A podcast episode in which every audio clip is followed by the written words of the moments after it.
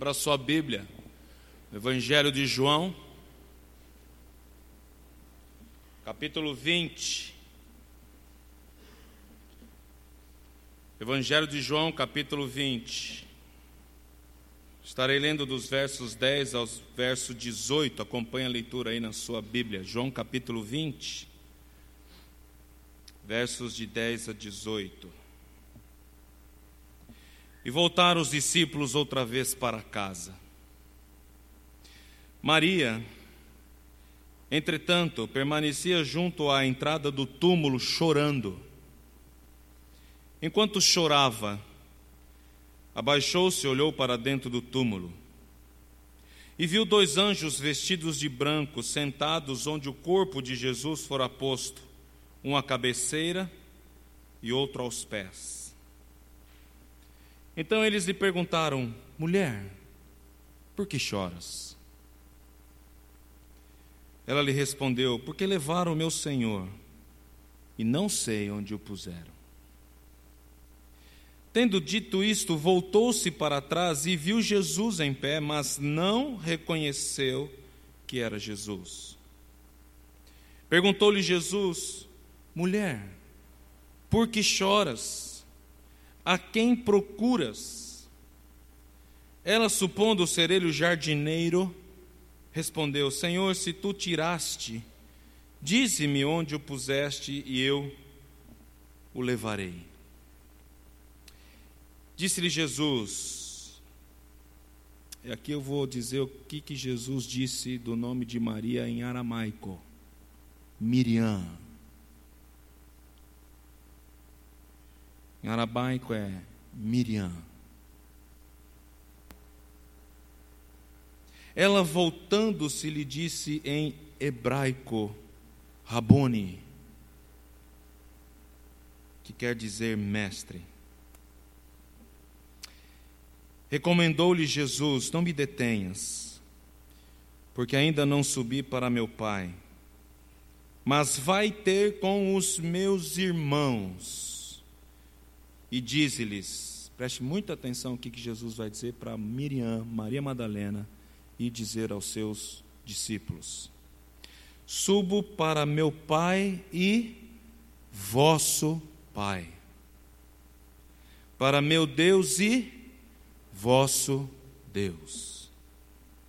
Então saiu Maria Madalena anunciando aos discípulos: Viu o Senhor, e contava que ele lhe dissera estas coisas. Até aqui, verso 18. Nós acabamos de ouvir pelo reverendo Elcio, em um dos evangelhos, o que aconteceu ali na morte de cruz. E ali, se a gente fosse tentar identificar algumas pessoas que estavam à volta, provavelmente e certamente dois ladrões estavam à direita e outro à esquerda, Existiu ali um centurião que, um pouquinho mais nas narrativas do Evangelho, você perceberá que tudo que viu, que tudo que presenciou, esse homem vem a se converter, e diz a tradição histórica do primeiro século, depois da ressurreição de Jesus, que este centurião e toda a sua família foram grandes evangelistas de Cristo Jesus em Jerusalém. Nós vamos ver aqui algumas pessoas que ah, zombaram de Jesus Cristo, não só um dos que estava pregado ao lado de Jesus, mas outros zombaram ali os que estavam em terra. Nós vamos perceber que no momento em que Jesus olha e um único discípulo, chamado João, que ficou ali presenciando até de uma distância interessante, porque os outros discípulos fugiram amedrontados por tudo que estava acontecendo. João pega Maria e, pela ordem de Jesus, Jesus dizia a João: cuide de Maria provavelmente, provavelmente, João vai embora com Maria e Maria não tem a visão dos acontecimentos que vão acontecer. Maria sai de cena com João no final da, da, da morte, do, da, da crucificação de Jesus Cristo. E os evangelhos narram que algumas mulheres ficaram muito próximas à cruz.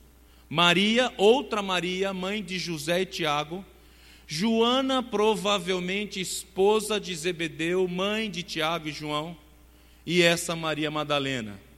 E Maria Madalena dos evangelhos não é a Maria Madalena do alabastro que foi quebrado, e não é a Maria Madalena que foi pega em adultério, muito menos a Maria Madalena de João capítulo uh, uh, 4, que é a mulher de Samaria.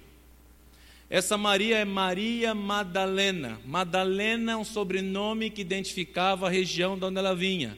Maria de Magdala. Magdala era uma cidade próxima à Galileia mais do oeste da Galileia.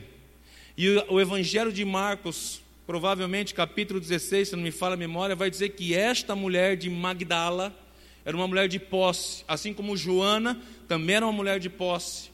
E essas mulheres eram mulheres que acompanhavam Jesus desde a sua conversão e que sustentavam, inclusive financeiramente, o ministério de Jesus Cristo por três anos e meio. Não só discípulos, não só homens discípulos seguiam a Jesus, mas algumas dessas mulheres também seguiam a Jesus e estas acompanhavam, preparavam as coisas, essas cuidavam de alguns detalhes das quais Jesus e nem os apóstolos tinham tempo de cuidar. Maria de Magdala, Maria Madalena, a Maria que foi encontrada, segundo as narrativas de Marcos, possuída por sete demônios. Uma história de uma mulher interessante, amarga. Se você acha que uma mulher que estava possuída por sete demônios vivia bem, e olhar para a história dessa mulher e que no momento Jesus cruza o caminho desta mulher na sua agenda eterna, determinada, e que traz essa mulher um livramento de vida tal que faz com que Maria Madalena, tanto quanto Joana, como Maria, mãe de José e Tiago, sejam tremendamente piedosas e que revelem uma devoção tamanha de vida que vão dizer: Eu vou seguir Rabone, eu vou seguir o Mestre, e que abandonam uma série de questões da vida e de circunstâncias para dizer: eu vou seguir o Mestre, porque o que este homem Deus fez na minha vida, valor nenhum neste mundo é capaz de me deter a tão somente seguir Jesus Cristo. Mas vem o momento da crucificação, vem o momento de morte, vem um momento de frustração para a vida daqueles, porque ainda no coração destes o, o, o reino seria local. O que Jesus veio fazer é acabar com o Império Romano. Não entrou e não penetrou no coração deles que Jesus morreria e ao terceiro dia ele ressuscitaria. Mas Maria Madalena, Joana e Maria no finalzinho da narrativa de Marcos, ali da crucificação, estavam perto. Viram e presenciaram José de Arimateia abordar Pilatos e os seus representantes dizer: Dei-me o corpo de Jesus. Viram descerem Jesus Cristo por panos daquela cruz ser envolto e ser levado ao túmulo de José de Arimateia, um homem do sinédrio, tremendamente rico de posses. Não era qualquer pessoa que tinha um túmulo, não era qualquer pessoa que tinha ali algo cavado numa caverna para sepultar os seus familiares. Isso não era comum, isso era somente para famílias e pessoas que tinham posses na época, que poderiam comprar um pedaço de terra para realizar o sepultamento dos seus queridos. José de Arimateia, um homem que provavelmente foi convertido por intermédio de Nicodemos, porque fazia parte de Sinédrio, diz: "Me dê o corpo, que eu quero sepultá-lo no meu sepulcro". Era costume não tão diferente dos nossos costumes de hoje, ter um jardim muito bem cuidado nesses túmulos. Porque se tinha a ideia de que um dia toda Jerusalém ressuscitaria. E ao ressuscitar, necessitaria ali de um lugar prazeroso. Então, assim como se enfeitam túmulos hoje em cemitério, não é? Você vê assim construções interessantes em alguns cemitérios.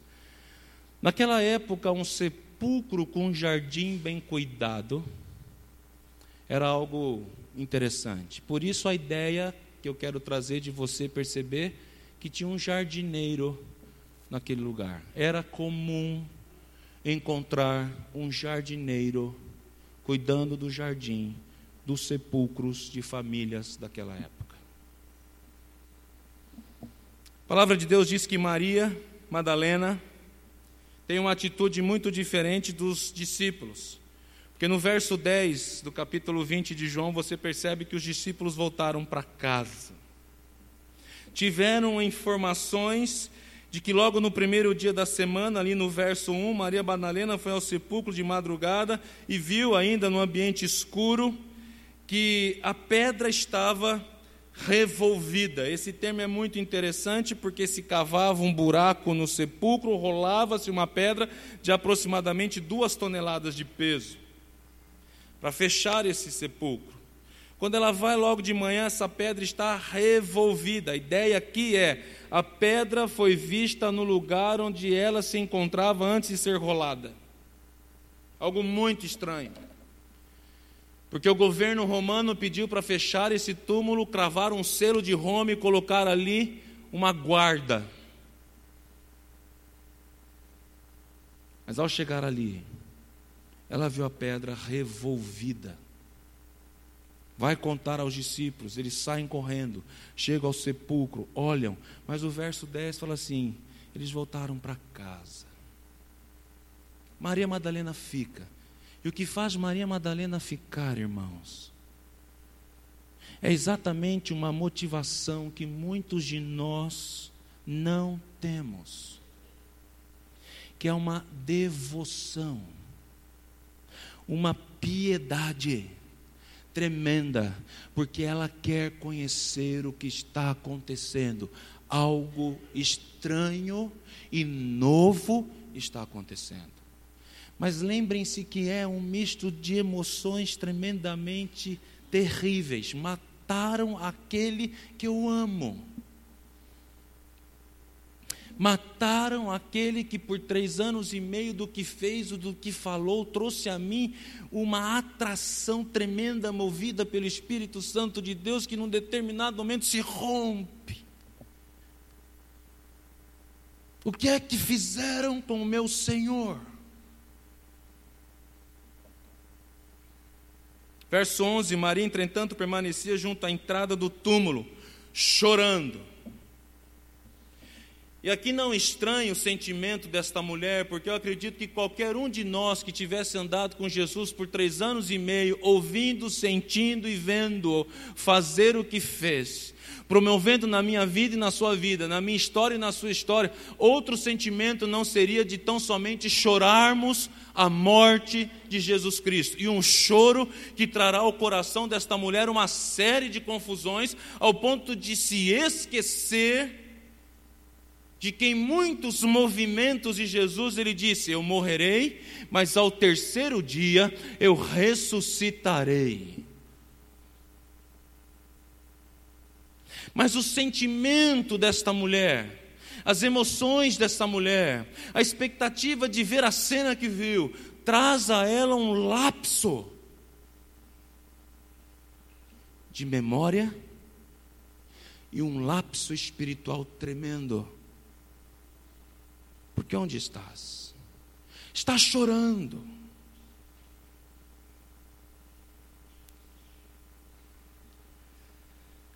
Enquanto chorava, ela baixou para olhar para dentro do túmulo e viu dois anjos, um sentado à cabeceira e outro aos pés. Interessante nós só irmos para o contexto ou era algo, uma pedra plana onde se depositava o corpo, ou era algo cavado nos cantos da caverna, um buraco aberto onde se colocava um corpo ali. E a sala do sepulcro era grande, era, não era algo pequeno. Ali era para toda a família que fosse morrendo e fosse sepultado. Mas ela baixa e olha e vê dois anjos, um na cabeceira e outro aos pés. E a pergunta que esses anjos vão fazer a esta mulher traz a ela uma perspectiva de resposta. os anjos vão dizer assim a Maria Madalena: Por que é que você está chorando? Seria uma pergunta de uma demonstração suave. É quando você vê o seu filho fazer alguma coisa ou aconteceu algo que não é tanto assim. Você diz a ele assim: por que está chorando? Essa pergunta dos anjos é: Maria, por que é que você está chorando, Maria? Mas nesse primeiro momento você percebe que Maria não quer responder. E a narrativa bíblica diz que imediatamente ela se volta para trás e ela vê um homem atrás dela e que ela confunde esse homem com um jardineiro. E agora esse jardineiro fará duas perguntas. E que esse jardineiro, nós sabemos a narrativa que é Jesus Cristo. E agora Jesus vai dizer assim para ela: Maria, por que choras? E Maria, a quem procuras? E agora o coração de Maria não tem outra alternativa em dar uma resposta. A resposta que Maria dará é uma resposta incrédula. Porque ela vai dizer assim ao jardineiro: Se o Senhor sabe quem tirou o meu Senhor daqui, por favor, diga para mim, porque eu quero este corpo de volta. Não, Maria, não.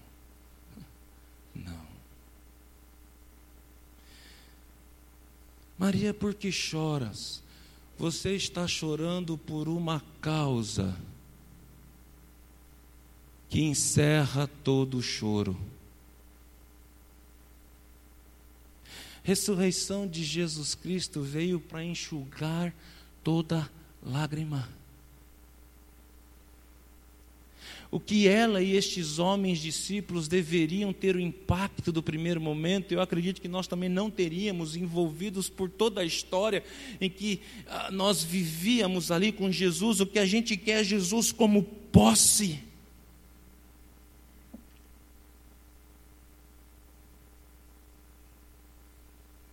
A ressurreição de Jesus traz, num primeiro momento, a Maria dizer: A minha ressurreição, Maria, encerra o choro. A minha ressurreição, Maria, encerra o choro. Por que choras, Maria? Por que é que você ainda está com o ímpeto de ter-me como morto, se eu agora ressuscitei? E é aqui que eu entendo que Jesus lê corações e antes mesmo de Maria Madalena trazer qualquer outra resposta, ele vai dizer assim: Miriam, Miriam. E a hora que ela ouve isso, choro encerra. Rabone. A intimidade com Cristo, irmãos, e a nossa proximidade com Ele, faz com que nós não nos confundamos com as questões dessa vida mas contemple aquele que cantamos ser bendito entre nós, Hosana nas alturas. Ele ressuscitou, da sepultura saiu. E quando nós trazemos essa esperança da qual o reverendo Elson nos apontou para dentro do nosso coração, não há possibilidade de choro.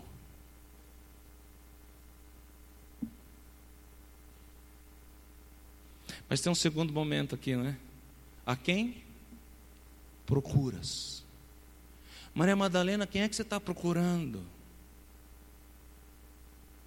Quando, quando nós dizemos alguém vá procurar alguma coisa, significa que essa coisa se encontra perdida. Maria, o que, que você acha que você está procurando que ainda no teu coração você acha que perdeu? Onde foi que colocaram o meu Senhor? Avise-me para eu tê-lo de volta. Esquece que nos discursos, provavelmente, que ouviu, eu, eis que estarei convosco todos os dias da vida, até a consumação do século, não vos deixarei sozinhos nunca. Como nós acabamos de descer ele dos, dos panos da cruz, ele acabou. Não, não acabou.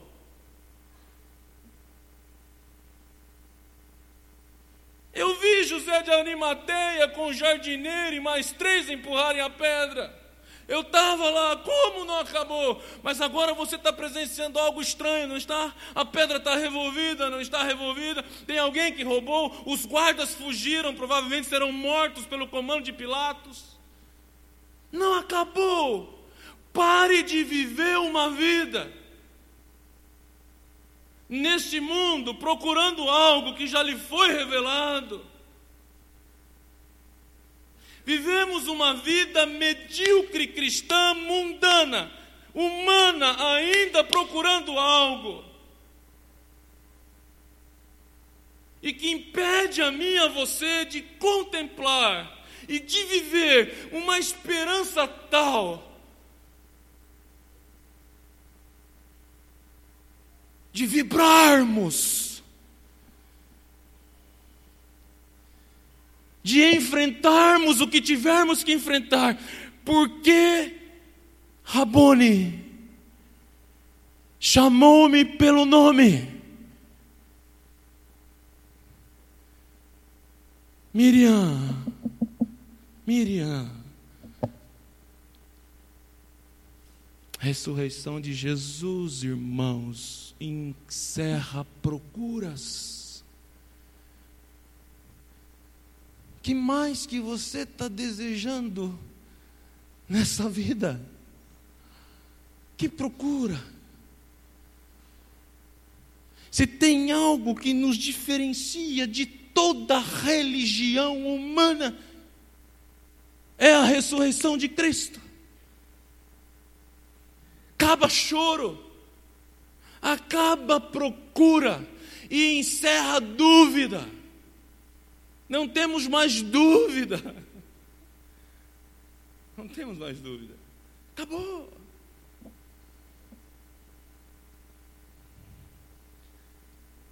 Vai contar aos meus discípulos.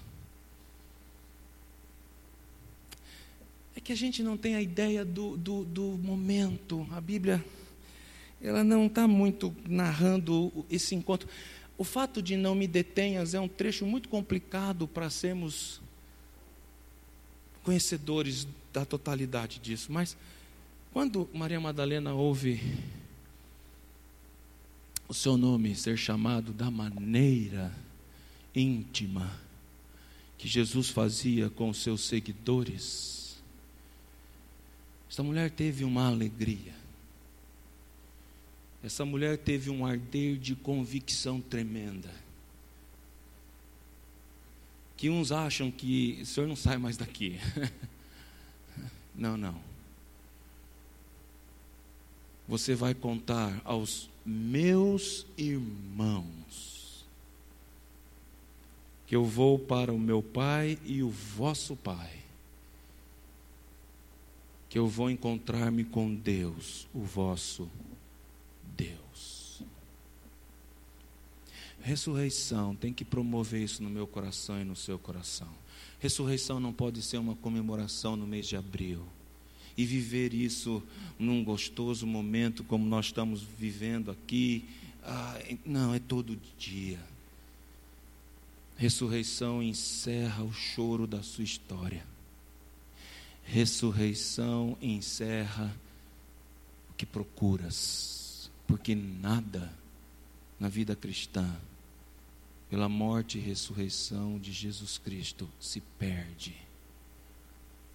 E ressurreição traz ao meu coração e ao seu coração uma convicção plena tal que nós não podemos duvidar de mais nada do que aquilo que Deus em Cristo Jesus já revelou. Maria Madalena, que privilégio. Mas só de Maria Madalena? Não. Christian, Que privilégio você ser encontrado pelo Evangelho de Jesus Cristo. Oh, Rafael, que privilégio.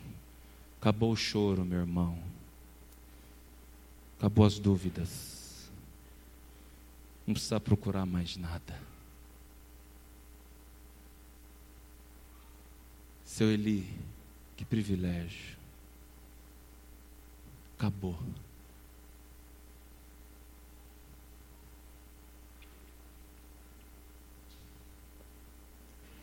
Seu Jim, acabou as dúvidas, meu irmão.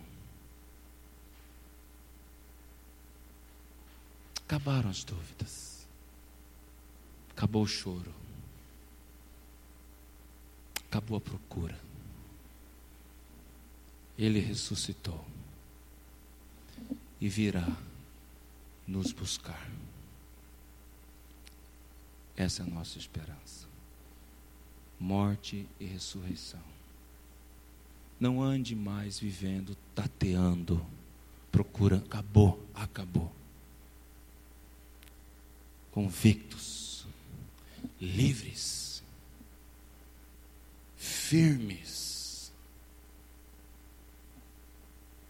Vivamos assim características de pessoas que andam perto e íntimos de Cristo.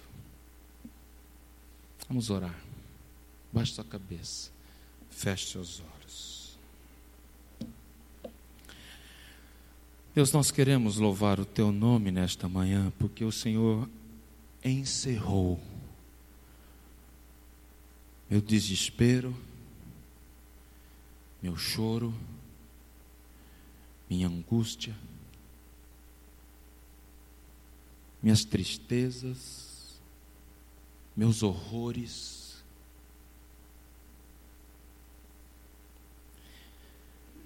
O Senhor encerrou, ó Deus, o meu desespero de procurar algo.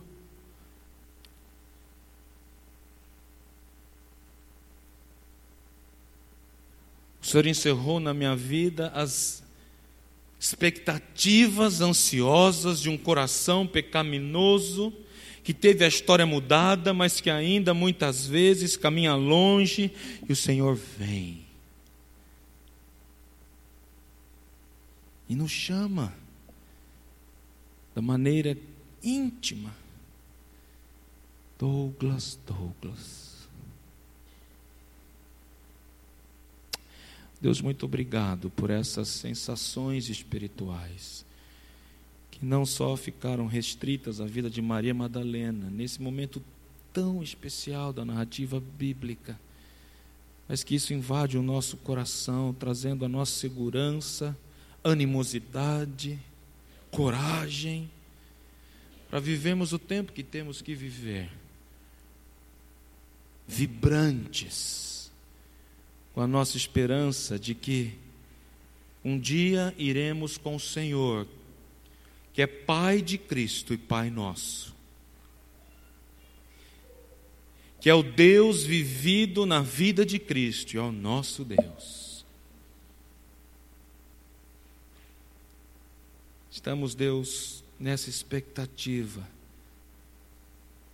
ardida no coração de que um dia o Senhor nos virá buscar, mas isso só vai acontecer, Deus, com aqueles dos quais o Senhor destrancar ouvidos, destrancar corações, e eu peço no nome de Jesus que se existe alguém aqui dentro hoje pela manhã, Deus, ouvindo da tua morte e da tua ressurreição, o Senhor salve-os, que o derramar do Santo Espírito aconteça nessa vida, nesta manhã, de uma maneira muito especial.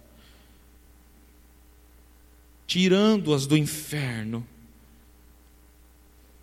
trevas, que traz dúvida, procuras, incertezas. Pai, no nome de Jesus, Deus, faça isso. Não por mérito nosso, não porque nós queremos, não, nada disso, mas para a tua honra e para a tua glória. Nós oramos no nome de Jesus. Amém.